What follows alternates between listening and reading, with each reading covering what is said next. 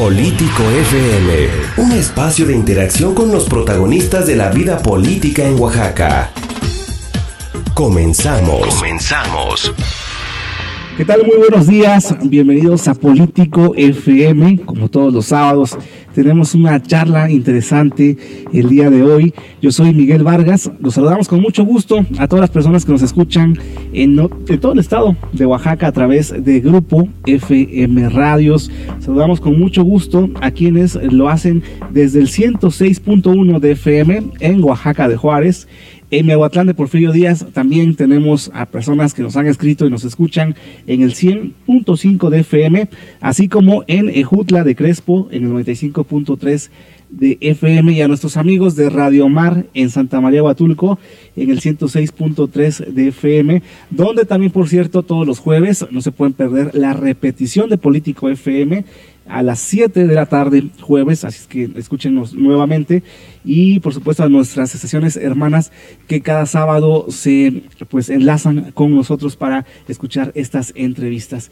El día de hoy tenemos como invitado a Emilio de Gives, él es consejero ciudadano de la Defensoría de los Derechos Humanos del pueblo de Oaxaca, quien viene a hablarnos sobre todo lo que ha realizado como en su papel de consejero y muchos temas más que tienen que ver con los derechos humanos en Oaxaca. Este día estamos transmitiendo desde el Hotel Hacienda La Noria, quienes hicieron el favor de prestarnos sus instalaciones para eh, realizar esta entrevista. Vamos a comenzar con esta charla. Bienvenido, Emilio de Gives, consejero ciudadano de la Defensoría. Muchísimas gracias, Miguel, por esta invitación. La verdad, me da mucho gusto poder participar en este programa político FM. Y un saludo a toda tu audiencia y a las radios que se enlazan contigo. Así es, un saludo a todos ellos. También mencionar que este programa está realizado también gracias a Sheila Santiago y a David Yehudiel, quienes son parte de la producción eh, y de la pues, idea original de Político FM. Vamos a empezar con esta charla y queremos que nos explique, por favor, a todo el público de Político FM, cuál es el papel de un consejero ciudadano de la Defensoría de los Derechos Humanos del pueblo de Oaxaca. Bueno, eh, de entrada yo quiero comentarte que el Consejo Ciudadano es un organismo que es eh, designado por el Congreso del Estado eh, a partir de un proceso de selección, de una convocatoria pública abierta que se hace, y en función de ello los consejeros eh, participamos eh, a partir de una serie de entrevistas. Una vez hecho esto, se determinan ternas y en función de ello, pues el Pleno decide quién, quiénes son los que tienen que asumir esta responsabilidad, misma que sí quiero precisar es de carácter honorífico. ¿No? no se percibe ningún tipo de recursos, precisamente para tratar de mantener esta autonomía con respecto a las definiciones que el Consejo tiene que dar dentro de la propia Defensoría.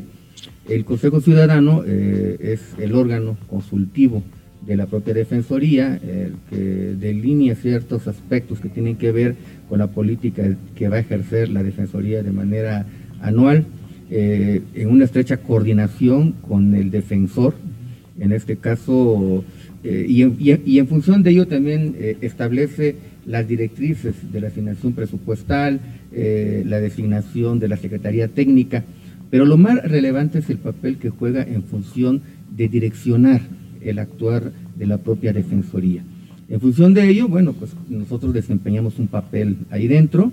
recientemente hubo una, se relevó al defensor, el actual defensor es Bernardo Rodríguez Salamilla, él viene del Consejo Ciudadano, y bueno, esto ha permitido generar una mayor sinergia para poder eh, impulsar distintas iniciativas que como Consejo Ciudadano tenemos dentro de este organismo autónomo. Y en cuanto a la estructura de la Defensoría de los Derechos Humanos del pueblo de Oaxaca, ¿cómo está estructurada? ¿Cuáles son las funciones? Eh, ¿Para qué sirve? Bueno, eh, la Defensoría juega un papel sumamente relevante en la vida pública de Oaxaca eh, yo quiero comentarte que decidí participar en este proceso de selección precisamente porque considero que era necesario eh, que las voces que no se habían escuchado dentro de la propia Defensoría pudiéramos tenerla. Es decir, eh, hay agendas que cada uno de los consejeros tiene y en función de ello pues vamos proponiéndolas y la Defensoría va estableciendo estos lineamientos, eh, por ejemplo, en los temas de pueblos indígenas, tierra, territorio, en los temas de defensa de, periodistas y defensores de los derechos humanos, eh, temas de niñas, niños, adolescentes, en fin. Estas agendas son las que impulsamos como, como Consejo Ciudadano y en función de ello la Defensoría también establece una misma directriz. Todo esto obviamente en fecha coordinación con el propio, con el propio defensor que a su vez eh, pues, eh, direcciona todas estas iniciativas eh, en las distintas defensorías regionales que existen en el Estado y con las defensorías especializadas que actualmente también existen. Entonces, ¿cuál es el papel relevante pues, que la defensoría, como lo escuché hace unos días, fíjate, cuando se estaba dando el debate nacional para la elección de la presidencia del CNDH? Eh, algunos diputados decían, y muy acertadamente, ¿eh? las personas que acuden a las defensorías públicas o a las comisiones nacionales o estatales de los derechos humanos en otros estados son las personas que no pueden acceder o no pueden promover un amparo, porque pues, un amparo es un juicio muy especializado que, que implica un costo, un proceso. Incluso en algunos casos todavía se pagan hasta ciertos montos económicos para ofrecer garantías. Entonces, la Defensoría pues, es un organismo en el que de manera gratuita las personas acuden y que además la Defensoría, por ejemplo, en el caso Oaxaca, eh, tiene herramientas constitucionales que le permiten que eh, las eh, medidas cautelares, que las resoluciones que en este caso pueda este, emitir, puedan tener un carácter vinculante. Y esto es algo que no, que no se menciona mucho, fíjate, porque Oaxaca es el único estado en el que si una resolución o una medida cautelar o una o sí o una resolución que emita la propia defensoría no es acatada por la autoridad, esto se puede litigar de manera constitucional en Oaxaca, en la sala constitucional, y determinar que esto pueda ser obligatorio. No hay en, el, en otros estados del país un proceso como este que no ha sido muy explorado, que a lo mejor no le han puesto mucha atención, pero que existe y que hay que em, empezar a utilizar este tipo de herramientas que nos da la propia normatividad y la propia constitución para poder hacer valer estos derechos. En fin, yo creo que sí es importante el papel y en función de ello, pues la Defensoría tiene que jugar un papel de equilibrio con el poder público, que eso es lo más importante. Y en función de ello, pues es el esfuerzo que estamos haciendo como consejeros ciudadanos dentro de este organismo autónomo. ¿Hay algún perfil específico de hombres y mujeres para ocupar este espacio de la consejería ciudadana? Pues no, pero normalmente pues somos los, abogados los que más interés tenemos en estos casos. Eh, han habido en algunos otros eh, periodistas que han, que han eh, participado como consejeros ciudadanos. Eh, digo, el, el, perfil es ciudadano precisamente, entonces todo el mundo puede, puede participar y bueno, y en función de ello, eh, en base al perfil, pues ya es el, órgano legislativo quien determina quién es el que en este caso pudiera ocupar esta, esta responsabilidad. Y pues, hablando de perfiles, si nos puede comentar acerca de su formación académica, este, este tipo de de cursos diplomados que ha tomado a lo largo de muchos años. Sí, bueno, yo soy licenciado en Derecho, eh, soy egresado de la Universidad Autónoma Benito Juárez de Oaxaca, lo comentábamos hace rato. Eh, he tomado algunos diplomados en el TEC del Instituto Politécnico Nacional, aquí de, este Jojocotlán, eh, algunos cursos en temas de derechos humanos con la CNDH, sobre desplazamiento interno forzado, sobre derechos humanos de empresas, eh, y en fin, y en ese ámbito pues hemos estado eh, preparándonos de manera permanente, porque la verdad es que el tema de los derechos humanos de manera constante se va, eh, va evolucionando. Y día con día tienes que irte actualizando, se meten cada vez más resoluciones, no solamente en el país, sino a nivel internacional. Entonces, obviamente, implica estar de manera permanente atento a las resoluciones que se están dictando a través de la Corte Interamericana de los Derechos Humanos, a través de los criterios que emite la CNDH, la propia Defensoría de los Derechos Humanos del pueblo de Oaxaca. Entonces, el perfil académico pues se va, se va construyendo durante todo este proceso. Claro, a nivel nacional, ¿cómo se encuentra el, tema de los derechos humanos. Sabemos que es un tema que no tiene muchos años, a lo mejor, de que se ha elaborado eh, o manejado de manera jurídica o se han hecho leyes al respecto. ¿Cómo se encuentra Oaxaca a nivel nacional? De eso vamos a hablar después de este corte promocional. Vamos a hacer una pausa, regresamos en un par de minutos a Político FM. Recuerde que puede escuchar todos nuestros programas que se encuentran ya disponibles en Spotify y por supuesto no se pierda la transmisión en vivo en, a través de las redes sociales de Político FM en Facebook para que pues conozca todo lo que hemos hecho en este proyecto radiofónico desde sus inicios hasta ahora que ya estamos en 2020 donde esperamos tener también a muchos invitados cada semana. Así es que vamos hacer una pausa, pero regresamos en un par de minutos. Todos los sábados a las 11 de la mañana analizaremos los temas más trascendentes de la vida pública de Oaxaca, con los protagonistas que la hacen posible en Político FM. Ya estamos de regreso en Político FM, estamos platicando con el, invitado de este sábado, es Emilio de Gives, consejero ciudadano de la Defensoría de los Derechos Humanos del pueblo de Oaxaca.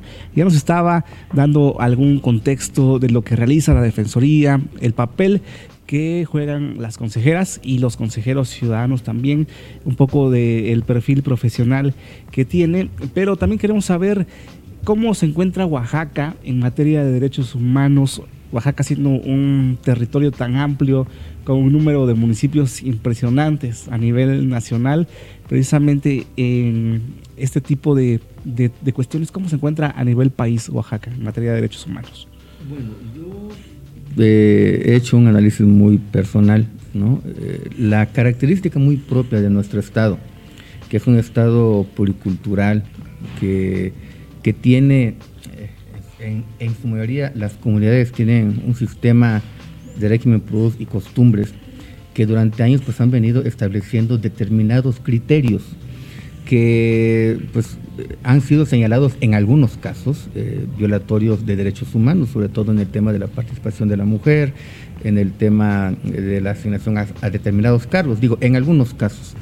En función de ello, pues eh, la Defensoría tiene que hacer un papel de manera permanente y lo ha hecho de manera permanente para tratar de, sin vulnerar eh, la colectividad o los usos y costumbres, se vayan incidiendo para que se vayan dando estas aperturas a los sistemas de participación ciudadana. Y por supuesto también a las distintas decisiones que se toman con respecto pues a las sanciones o castigos que se implementan en las distintas comunidades que han sido público, ¿no? que han habido algún tipo de excesos. Y la virtud y la, la, chispa que debe tener la propia Defensoría y que la ha tenido en estos últimos meses o en este último año es precisamente eh, lograr que se dé esta, esta incidencia, que se logre persuadir a las autoridades para que se vayan estableciendo determinados criterios y vaya cambiando un poco también la percepción. Ahí hay un debate porque también hay quienes dicen, no, es que hay que respetar plenamente los derechos indígenas colectivos. Entonces, eh, obviamente se trata de ir equilibrando y de ir generando al mismo tiempo conciencia. Yo también quiero decir que hay lugares en donde pues sí ha, habido una gran apertura de las propias autoridades, de las propias asambleas comunitarias para aceptar estos procesos. Por el otro lado, pues existen también eh, determinadas acciones que realizan las propias autoridades en el Estado, y que pues han sido señaladas en distintos rubros, ya sea por acciones u omisiones en el tema de los derechos humanos. La Defensoría ha logrado ahí poder emitir algunas recomendaciones al respecto. Y bueno, yo creo que uno de los temas torales tiene que ver mucho con el tema de las consultas a los pueblos indígenas. Y aquí yo quiero resaltar esta parte, Miguel, por esto, mira, fíjate que eh, en los procesos de consulta en el estado de Oaxaca, que es una de las zonas, que es un estado en donde se han impulsado muchos de los programas de desarrollo eh, nacional e internacional, principalmente en el istmo de Tehuantepec. Pues durante muchos años se, se, promovieron proyectos de desarrollo sin consultar a las comunidades, lo que generó una serie de conflictos al interior y una fractura social. Eh, a partir de la, de la modificación a la ley, de las distintas iniciativas y protocolos que se han eh, presentado, se logró que eh, la Defensoría participe en estos procesos de consulta y que sea obligatorio la consulta a las propias comunidades. En ese sentido, desde el año pasado estuvimos insistiendo mucho en que la Defensoría participara como observador de estos procesos de consulta. Y bueno, yo sí, la verdad reconozco tanto al anterior defensor como al actual defensor que hayan considerado esta propuesta porque participamos en estos procesos como observadores. Sin embargo, nos encontramos, y aquí quiero tocar el tema nacional, nos encontramos de que por ser una consulta que, de donde participan eh, instancias federales, quienes deberían de participar como órganos garantes del proceso, es decir, garantizar que no se vulneren los derechos humanos, debería ser la Comisión Nacional de los Derechos Humanos. Y en la administración anterior de la CNEDH nunca quisieron participar. Se les invitaba y por algún motivo u otro decían que no podían participar. Y no solamente se dio en los temas de las consultas. Eh, yo participé en la mega marcha o, en el mega desplazamiento que se dio de, los, de, los, de las personas que venían de Centroamérica y de, y de Ecuador, en donde la Defensoría también tuvo que tener un papel, una, una participación relevante y la CNDH pues eh, se mantenía mucho a la expectativa, no le quería entrar al tema de fondo y fue la Defensoría Estatal la que tuvo que asumir el papel, emitir medidas cautelares para que no se vulneraran los derechos de las personas desplazadas. Eh, a mí me tocó ver, la verdad, al anterior defensor eh, en plena carretera, en la madrugada, o sea, discutir ah, con la Policía Federal, porque una noche antes habíamos acordado un proceso y en la madrugada nos la cambiaron. Entonces, o sea, eh, la Defensoría ha jugado un papel de defensa real en el tema de los derechos humanos en territorio oaxaqueño, en el tema de desplazados, en el tema de consultas a los pueblos indígenas, eh, hemos estado participando. Hemos hecho y he visto que el defensor especializado en pueblos indígenas ha hecho las observaciones pertinentes en cada etapa de la consulta.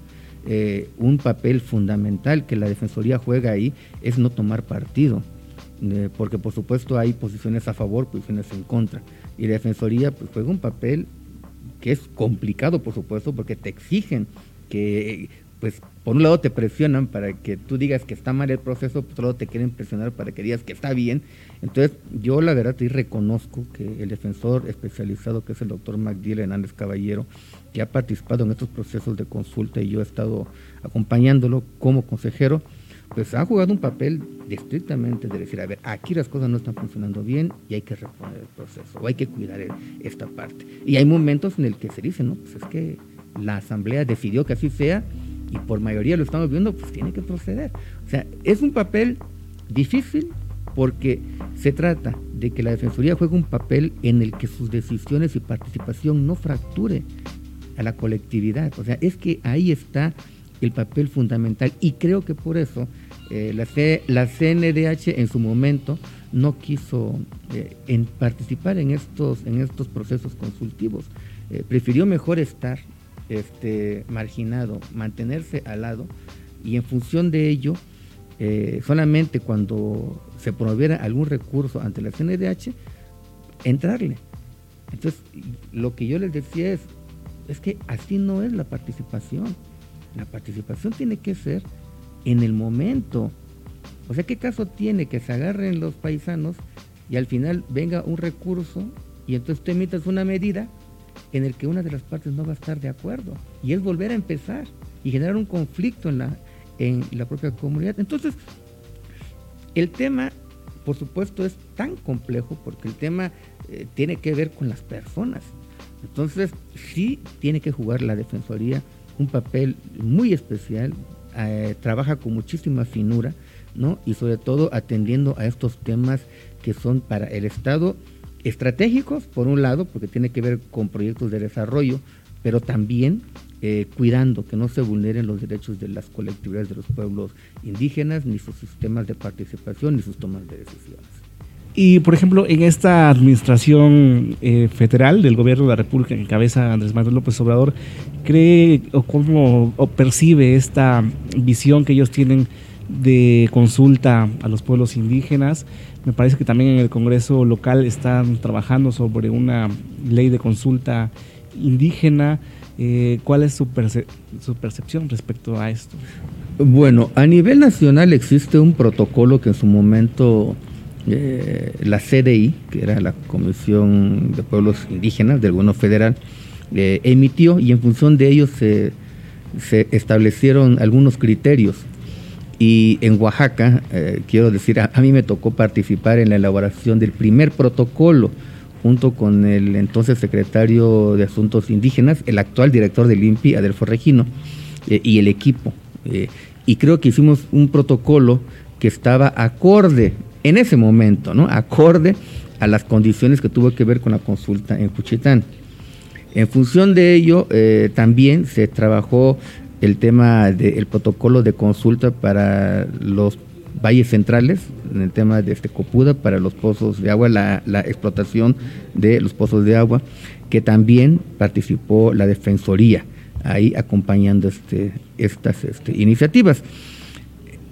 La iniciativa que el Congreso del Estado toma a mí me parece fundamental porque ahí eh, ya determina con muchísima claridad que la Defensoría de los Derechos Humanos del Pueblo de Oaxaca participe como órgano garante del proceso, de, de, estos procesos de consulta, porque no van a ser los únicos que se van a dar, van a haber muchos más. En el Estado, tener una ley estatal, por supuesto que nos va a poner por encima, porque no solamente son estos proyectos que actualmente están en consulta mediante el protocolo nacional, sino que ya habrá un marco normativo en el Estado que nos va a permitir eh, regir ¿no? cómo se va a desarrollar este proceso y sobre todo el papel que va a jugar la Defensoría en ello. Entonces, a mí me parece fundamental esta este, iniciativa. Entiendo que ya se convocó para la, la última asamblea, que sería la estatal, eh, estaba yo leyendo hace unos días. Y bueno, y a nivel nacional, pues yo entiendo que el actual presidente ha tomado este tema como una agenda propia. Eh, nombra en la Subsecretaría de Gobernación y Derechos Humanos a Alejandro Encinas para temas muy específicos que tienen que ver, por supuesto, con los temas de las personas este, desaparecidas. Vamos a hacer un nuevo corte, pero regresamos en un par de minutos a Político FM. Antes de ir al corte, les recuerdo que después de este programa, quédese con Político FM en la región de la costa y los martes la repetición de Político FM a las 7 de la tarde en Radio Mar. Así es que vamos a una pausa y ya regresamos. Todos los sábados a las 11 de la mañana analizaremos los temas más trascendentes de la vida pública de Oaxaca con los protagonistas que la hacen posible en Político FM. Muchas gracias por acompañarnos este día en Político FM. Nos están escuchando en los valles centrales a través de Estereo 1. Un saludo a todas las personas que hacen el favor de acompañarnos durante este programa. Emilio de Gives, consejero ciudadano de la Defensoría de los Derechos Humanos del Pueblo de Oaxaca, es el invitado de hoy de Político FM, de nuestro programa, y es un tema bastante interesante que es los derechos humanos aquí en Oaxaca, pero estábamos hablando antes de este corte sobre el panorama nacional, cómo se está dando el tema pues a nivel pues de toda la República Mexicana, ahora con la administración del de, el presidente de la República Andrés Manuel López Obrador. Eh, sí, te se comentaba antes del corte que por un lado eh, el presidente se me hizo importante que hubiera nombrado al Alejandro Encinas en esta, en esta responsabilidad que tiene que ver con el tema de la desaparición forzada y el tema de las personas de los 43, entre otros temas. Eh, él hace poco rindió un informe y de verdad me sorprendió tanto la cantidad de fosas clandestinas que se han este, pues, encontrado, ¿no? O sea, la verdad es que es terrible y bueno, y estamos apenas al primer año, entonces la verdad es que es preocupante, ¿no? Cómo se encuentra eh, la situación en el país. Eh, obviamente, pues al presidente le toca recibir esta parte y le toca además tratar de, dar una respuesta, porque si la sociedad eh, exige una respuesta, ¿no? quieren conocer la verdad, ¿no? O sea, de qué es lo que ha pasado con todos estos desaparecidos. Pero por supuesto también eh, yo creo que no podemos dejar de tocar el tema que tiene que ver con la asociación en la CNDH, ¿no? que actualmente se mantiene en debate. Eh, yo te comentaba en el corte que a mí me parece eh, un desacierto que en el Senado se haya tratado de desgastar la figura de la CNDH a través de Rosario Piedra, porque a pesar de que, y eso yo lo digo, hemos estado atentos de cómo se han designado a los distintos ombudsperson en el país, y bueno, eh, todo el mundo sabía de dónde venía, desde Carpizo, ¿no? Este, y todos los demás que, que, han sido designados. Y bueno, en ese momento, eh, una parte de la izquierda que era oposición, pues sí, daba el debate, pero, pero no en el ánimo de desgastar a este organismo que es clave en la defensa de los derechos humanos. Lo que sucedió en el Senado pues es lamentable, porque ahora la otra parte pues eh, hizo todo un, pues, un espectáculo para desgastar a esta institución. ¿no? Eh, yo la verdad me sorprendí mucho porque en la fila de los que podían ser estaba el anterior defensor, este, Arturo, ¿no? en la terna. Este, y bueno, yo creo que Arturo tenía grandes posibilidades también de estar, o sea, creo que también generaba consenso. Pero por supuesto que la historia, la trayectoria de, Rosario, de, doña Rosario Ibarra, y bueno, y ahora con su hija, pues pesó un poco más en el ánimo de algunos legisladores. Y bueno, eh, eh, el hecho de que haya salido así, o sea, con, con casi, casi pues, liándose a golpes en el Senado, no me pareció correcto por parte de los legisladores que optaron por esta estrategia. Porque a pesar de todo, eh, tenemos que fortalecer a estos organismos autónomos. Se tiene que fortalecer porque es la base de donde se va estableciendo el equilibrio. Eh, seguramente en unos meses se va a tener que emitir una convocatoria para elegir a los consejeros ciudadanos de la CNDH, porque ya renunciaron algunos, incluso habían algunas vacantes todavía. Entonces ahí se podía hacer la compensación o se puede hacer la compensación para ir equilibrando. No creo, no era necesario generar un desgaste mediático a esta institución y que incluso llevarlo hasta los tribunales. Hoy estaba yo leyendo este, en algunas noticias que al parecer eh, cuando se interpuso el primer recurso de, amparo por, por algunos legisladores actualmente de oposición, este, fue desechado el amparo, pero eh, se interpusieron un recurso jurídico y parece que fue admitido para análisis de fondo. Es decir, continuar con este proceso de desgaste eh, se me hace poco prudente. Yo creo que tenemos que fortalecer estas instituciones. Máxime, como yo te comentaba hace rato, si revisamos la historia, eh, pues en la década de los 70, quienes eran defensores y, y, además el Estado reprimía por la defensa de los derechos humanos eran precisamente a las organizaciones civiles, entre ellas Doña Rosario con el Comité Eureka, entre otros más. E incluso yo te comentaba también que por ahí tengo una carta de una embajada europea en su momento, en el que tenían que acudir los familiares, porque recordarás que en esos años era la Guerra Fría, estaba el, bloque socialista y el bloque capitalista, y entonces los de izquierda iban y le decían a una embajada que era, digamos, de, otra idea, ¿no? Y le decían, oye, pues aquí nos están reprimiendo, y entonces me acuerdo que por ahí algunas embajadas, en entonces existía Holanda como país, eh, emitían una carta pues, solicitando cómo estaba la situación de los derechos humanos en ese entonces, de la década de los 78, 79, esa carta. ¿no? Y así durante todos los años posteriores. ¿no? Te hablo de lo que me tocó vivir en, la década de los 80 también.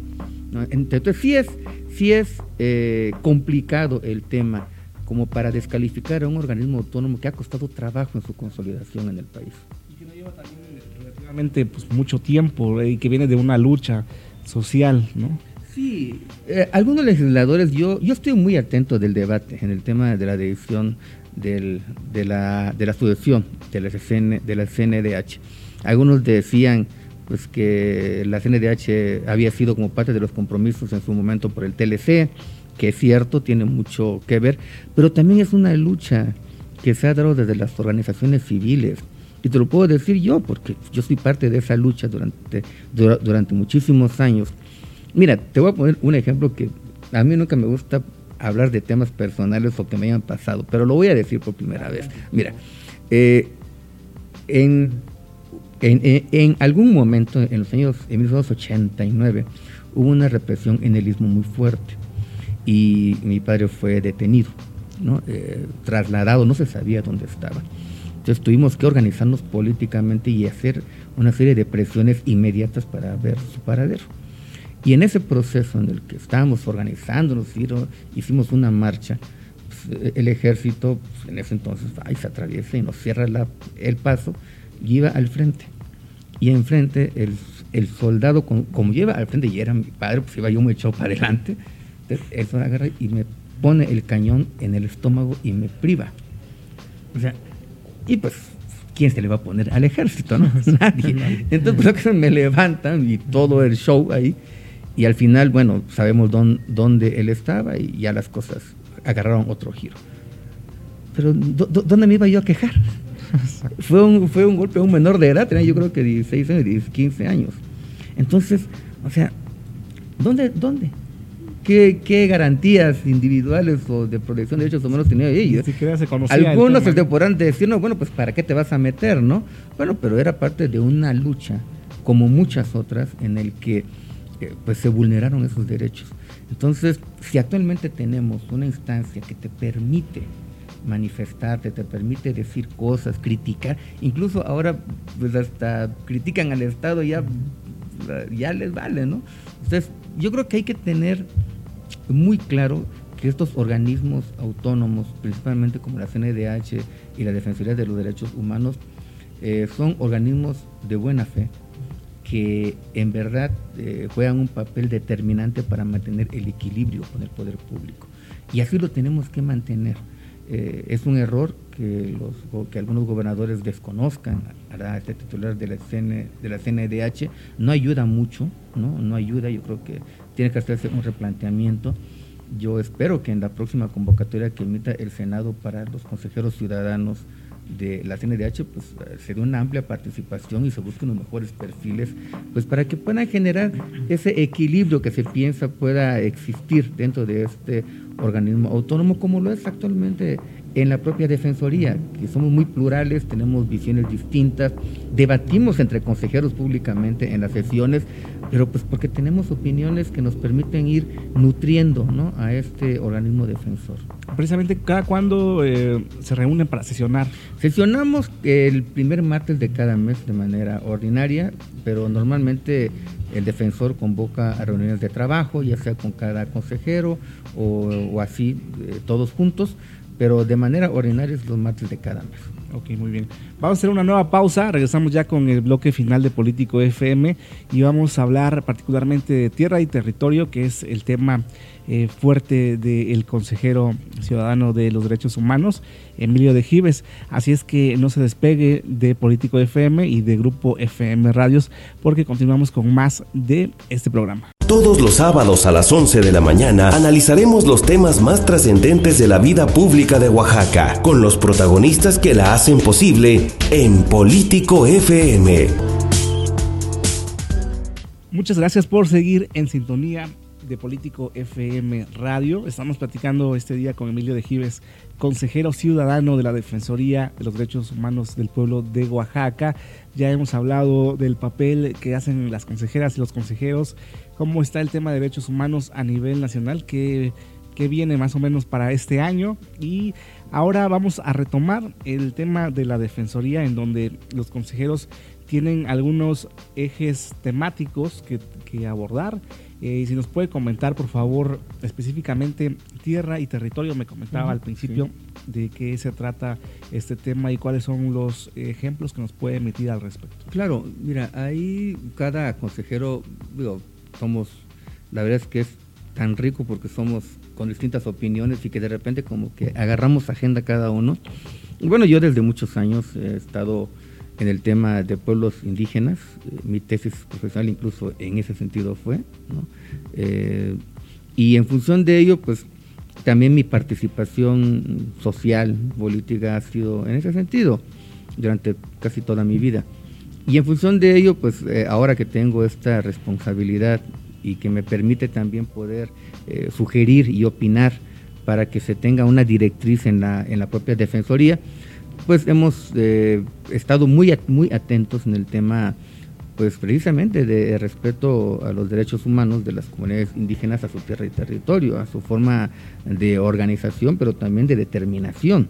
O sea, el gran debate que existe a nivel internacional y nacional que tiene que ver con los proyectos de desarrollo, eh, sobre todo de orden internacional, pues tienen que, tienen que cuidar el hecho de que no se vulneren eh, la eh, la forma de decisión, que no se incida de manera indebida en las tomas de decisiones para que las propias comunidades determinen si aceptan o no un proyecto y qué impacto va a tener ese proyecto en su este territorio, qué efectos puede tener en el tema del agua, en el tema del medio ambiente, en el tema eh, de todo lo que les, los, les este, rodea, ¿no? Por ejemplo, el tema de las aves, el tema, o sea, todo lo que tiene que ver, o sea, de manera integral porque como quiera que sea, pues son las, las comunidades y, las personas pues, somos parte de. O sea, y si a rato eh, vamos, se va agotando e, el agua, ¿no? nos vamos quedando sin bosques, pues entonces tenemos una gran complicación dentro de nuestras propias comunidades. Entonces se tiene que hacer una revisión del proyecto, pero también se tiene que tomar en cuenta la opinión de las comunidades. ¿Qué es lo que yo he visto? Y esto es importante decirlo que las comunidades dicen es que sí queremos un, desarrollo, o sea, sí lo este, queremos, pero queremos opinar, ¿no? O sea, queremos participar y queremos ser parte de él. Yo no he escuchado a una comunidad que diga no quiero este modelo de desarrollo. Porque normalmente si lo traes de manera unilateral, pues lo quieres imponer como quieras. Pero la ventaja de las consultas, que esta es la parte en donde entra la Defensoría, y a mí me gusta mucho, es porque la Defensoría cuida esa parte. Es decir, a ver, tú traes un modelo de desarrollo y le vas a consultar a la comunidad en su territorio cómo lo quiere. Y en función de ello, la comunidad y tú, empresa o gobierno, vas a ir construyendo ese modelo de desarrollo. ¿No es fácil? Por supuesto que no es fácil, ¿no? Eh, hay críticas a los procesos de consulta que ha realizado el presidente Andrés, los ha habido, ¿no? Por supuesto que los ha habido, este, porque pues obviamente eh, para hacer una consulta tiene que haber un protocolo y se cuidan determinadas fases de la etapa de la consulta, bueno, pero se ha hecho de esa manera, eh, digo, es debatible, ¿no? Yo tengo una opinión muy personal en ese sentido, participé en la primera consulta que realizó el INPI, en las delegaciones regionales del INPI, fui, escuché, visité en el Istmo todas las que se llevaron a cabo. Eh, la Defensoría estuvo pendiente de otras aquí en el Estado. Entonces, tenemos una opinión, ¿no? Yo creo que sí, eh, el, Estado tiene que garantizar ¿sí? la protección de las comunidades indígenas en su tierra y territorio, y todo lo que tiene que ver con recursos naturales. En función de ello, los proyectos de desarrollo pueden echarse a andar. Te repito, ni una comunidad te va a decir yo no quiero que venga el desarrollo. Mira, un ejemplo claro. Las comunidades, el presidente dijo, vamos a pavimentar, pavimentar. No dijo, vamos a echar el ladrillo, vamos a pavimentar los caminos. Que eso es meterle pavimento y, y algunos dirán, pues va, porque lo caliente va a empezar a generar problemas ahí de calentamiento. Pueden haber, pero no después dicen, pues bienvenido, ¿no? Bienvenido las, las, este, este, pavimentaciones y vamos. Ni una comunidad te va a decir que no. El tema es cómo lo abordas desde el Estado y en este sentido la Defensoría y las instancias como la CNDH deberían de acompañar estos procesos para hacer las observaciones pertinentes. Como yo orgullosamente digo, lo ha hecho la Defensoría en Oaxaca. Yo la verdad celebro mucho el hecho de que el anterior defensor, el cual más estuvo un año, el último año de este, de este Arturo fue lo que nos tocó a nosotros, pero nos va a tocar todo, todo este, este periodo con Bernardo. Y yo celebro, la verdad, que hay un criterio de apertura para atender estos temas. La verdad es que eso nos permite entrar en una nueva etapa en el tema de los derechos humanos en Oaxaca y que vienen más, o sea, vienen más procesos de consulta, la ley estatal que hace un momento comentábamos, en fin, eh, porque el proyecto del Istmo de Tehuantepec, que es un proyecto estratégico del presidente, el 30 sísmico, vamos a tener que participar, porque una cosa es lo que se consultó de manera general, pero luego vienen los proyectos específicos en los cuales también tienen que participar las comunidades. ¿Qué tanto trabajan de manera coordinada con otras instancias? Sabemos que pues es un organismo que está aislado, digamos, de los poderes, pero ¿qué tanto coadyuvan para hacer este tipo de trabajos? Pues hay muy buena coordinación, obviamente es una de las de los planteamientos que se hicieron y entiendo que el defensor actual así lo ha estado diseñando, ha firmado algunos convenios con instancias gubernamentales, con instancias autónomas también, con instituciones académicas, porque sí es importante, o sea, la Defensoría no se puede quedar de manera aislada en una isla y ahí estar nada más gritándolo a todo mundo, no, tú estás mal, tú estás mal, tú estás mal, pero ¿qué haces? Que eso era lo que, que yo escuchaba que decían, bueno, pero ¿qué hacen ustedes, no? ¿O qué hacemos conjuntamente? Entonces, estas iniciativas que se han llevado a cabo, como la firma de convenios, en los cuales el defensor me ha invitado en algunos como testigo, pues me parece fundamental, porque entonces te permite trabajar con las instancias de gobierno. Mira, había una, un criterio de que no, o sea, nada con el Estado, porque nosotros aquí solitos somos los que vamos a determinar y que no nos vaya, y que si nosotros nos vinculamos, ¿cómo los vamos a criticar? Esa visión yo creo que ya está superada. La Defensoría, en un buen acierto, ha establecido estos convenios de participación y de colaboración, y creo que va a permitir que a partir de estos convenios los servidores públicos puedan ir generando esta cultura de respeto y protección a los derechos humanos de los ciudadanos. Ya estamos casi llegando al final del programa, pero estamos en un ejercicio de libertad de expresión, que es este programa de radio, por eso le tengo que preguntar el tema de las agresiones a, las, a los periodistas, a las y los periodistas, que, eh, ¿cómo se ha manejado en los últimos tiempos? Mira, la Defensoría tiene distintas áreas especializadas, que llamamos Defensorías especializadas, entre ellas las de periodistas y defensores de derechos humanos. Y ahí eh, la Defensoría ha abordado este tema de manera sensible. Es más, eh, ayer el defensor estableció un acuerdo con varios periodistas del Estado, de la, de la este capital y el Estado, para ir precisamente dándole una atención oportuna a este tipo de situaciones, a este tipo de agresiones que se ha dado a los este, comunicadores en, el ejercicio de su profesión. Eh, sí ha sido un tema que hemos planteado de manera recurrente en las distintas sesiones y en las distintas reuniones de trabajo, porque es un tema tan sensible eh, que tiene muchas aristas además, pero yo puedo decirte, porque también ha sido público, que la Defensoría en los temas de agresiones ha emitido las recomendaciones pertinentes e incluso ha, otorgado algunas medidas cautelares a periodistas. Eh, lo importante es que estas medidas cautelares se ejerzan como tal en el ejercicio del periodismo, porque luego también eh, se cometen excesos, y, no me refiero nada más a este tipo de medidas, sino también a otras medidas que se han otorgado, en donde pues sí, este, pues ya, ya tengo la protección, ya tengo eh, la garantía, y entonces como que de repente se quiere uno extralimitar. En el ejercicio del periodismo no puede haber límites, indiscutiblemente, ¿no? Pero también hay que tener eh, claridad en que si tienes una medida de protección tiene que ser acorde a lo que tú has estado planteando y en el ejercicio de tu, de tu profesión, ¿no? Y así como ha habido eh, actualmente también hay medidas cautelares para la comunidad Mushe de Cuchitán, ¿no? Y algunas otras medidas de protección para algunas otras comunidades indígenas, en fin. En el tema de periodistas, sin duda, yo celebro mucho. ayer precisamente el defensor, antier fue, estableció un acuerdo con, esta, con este sector que me parece relevante para que se pueda ir dando una atención muy especializada en este rubro. Un mensaje a la ciudadanía que nos está escuchando en esos momentos a través de estos micrófonos de Político FM. Bueno, pues primero que nada agradecerles mucho a ti, a, a la licenciada Sheila por supuesto también, por este espacio me da muchísimo gusto que podamos platicar, ojalá no sea la última vez.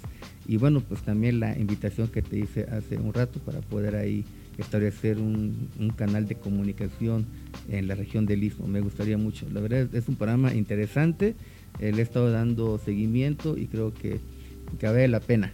Hay que darle mayor difusión, poder participar eh, en otros foros. Yo les agradezco mucho a tu público también, por supuesto, a tu auditorio de todas las regiones del Estado. Y también se nos puede decir dónde están ubicados en la Defensoría, este, en qué horarios están y no sé si tengan algunas redes sociales. Sí, la, Defensoría está en la calle de los Derechos Humanos, eh, atrás del estadio de béisbol. Eh, está abierto de lunes, bueno, de manera formal de lunes a viernes, en las tardes, siempre, obviamente en horarios este, oficina. En las tardes siempre hay guardias, los fines de semana también hay guardias. Entonces, eh, los números telefónicos están en la página, hay, hay una página, hay un portal de la propia Defensoría, puede uno presentar incluso sus, sus, sus quejas en la página, te emiten un folio y ya posteriormente pasar de manera personal a las oficinas centrales o también en las oficinas regionales que existen en todo el estado. Entonces, la verdad es que en esta institución eh, yo he visto y quiero también aquí hacer un reconocimiento muy amplio a todos los trabajadores y colaboradores de la propia Defensoría. Yo los he visto en su, en su participación, arriesgando tiempo, incluso su propia vida en conflictos eh, complicados y la verdad creo que merecen más que nada un reconocimiento muy especial por todo el trabajo que han venido haciendo durante todos estos años y que seguramente van a seguir haciendo de pues aquí en, adelante. Muchísimas gracias por acompañarnos en Político FM. Esperamos que haya más oportunidades para seguir charlando de estos temas que son bien interesantes para toda la ciudadanía oaxaqueña. Acabamos de platicar con Emilio de Gives, consejero ciudadano de la Defensoría de los Derechos Humanos del Pueblo de Oaxaca, quien vino a hablarnos en este episodio de Político FM. Antes de terminar, queremos agradecer al Hotel Hacienda La Noria por eh, facilitarnos las instalaciones para realizar este programa de Político FM. Muchas gracias, muchas gracias a usted que nos acompañó en esta emisión. Por supuesto, también gracias a Sheila Santiago y David Yeudiel, quienes eh, son parte de la producción de Político FM. Yo soy Miguel Vargas. Tenemos una cita la siguiente semana en este mismo horario a través de Grupo FM Radio. Muchas gracias. Político FM los espera la siguiente semana con entrevistas y análisis del acontecer oaxaqueño.